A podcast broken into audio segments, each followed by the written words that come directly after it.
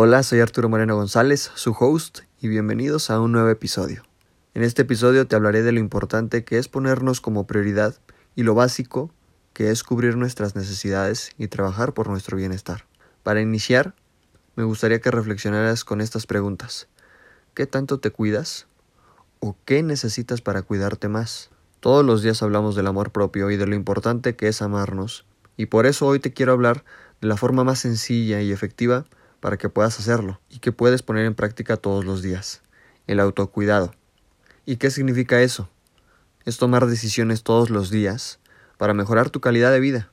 Son esos pasos pequeños que das para acercarte cada vez más a un estado de paz absoluta. Cuidarnos es poner nuestro bienestar como la prioridad principal. Saber que no hay nada más importante que nuestra salud física, mental y emocional.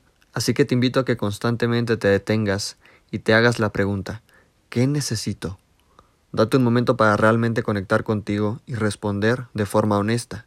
Todos tenemos hobbies, enfócate en aquellos que te aporten valor, que te permitan ganar dinero, que te mantengan creativo, que te mantengan fuerte, saludable, en forma, que te permitan ganar conocimientos, cuestionarte y romper tus creencias limitantes, y que te reten a superarte cada día.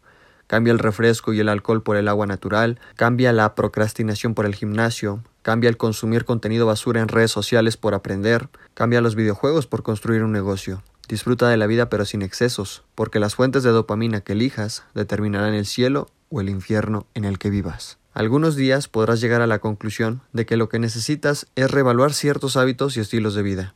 Sea cual sea el caso, date permiso de atender esas necesidades. No hay nada ni nadie que requiera más de tu atención y de tu tiempo que tu propio ser. No hay una fórmula mágica que seguir. Esto es un proceso completamente personal y se ve diferente para cada uno. Todos necesitamos cosas distintas para estar en equilibrio.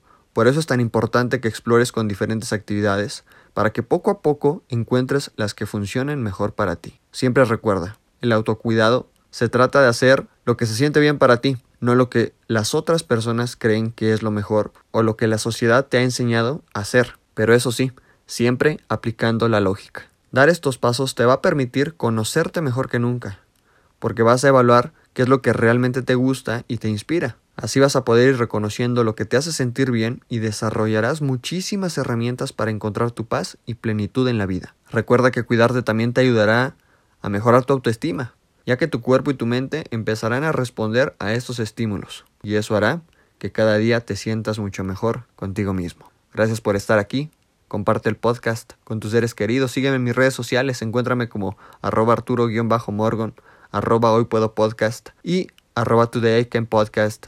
Para más contenido y te veo en el siguiente episodio.